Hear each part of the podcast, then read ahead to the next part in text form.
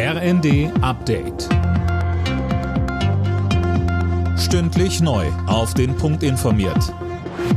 Ich bin Anna Löwer. Guten Abend. Der ukrainische Botschafter in Deutschland Andrei Melnik muss seinen Posten räumen. Der Diplomat wurde vom ukrainischen Präsidenten Zelensky nach sieben Jahren im Amt entlassen.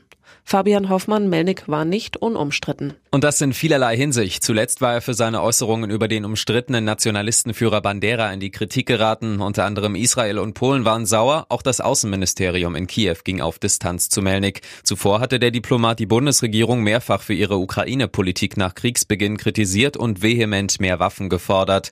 Bundeskanzler Scholz bezeichnete er einst als beleidigte Leberwurst.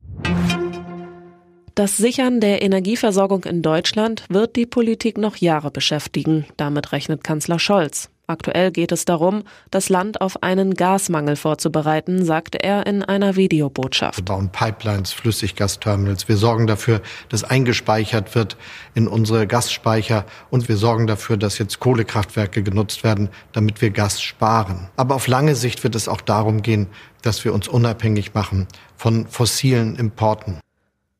Außerdem soll der Ausbau der erneuerbaren Energien vorangetrieben werden. Großbritannien bildet jetzt tausende Ukrainer für den Krieg gegen Russland aus. Es handelt sich um Freiwillige ohne militärische Erfahrung. Eine erste Gruppe von insgesamt bis zu 10.000 hat bereits erste Übungen absolviert, hieß es aus London.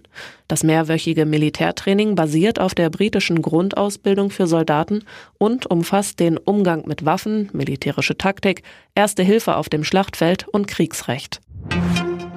In Deutschland soll es in Zukunft mehr Katastrophenschutzübungen mit der Bevölkerung geben. Dafür hat sich Ralf Tiesler, der neue Präsident des zuständigen Bundesamts, in der Rheinischen Post ausgesprochen. Er hält es für sinnvoll, bestimmte Krisenszenarien durchzuspielen. Details nannte er aber nicht. Alle Nachrichten auf rnd.de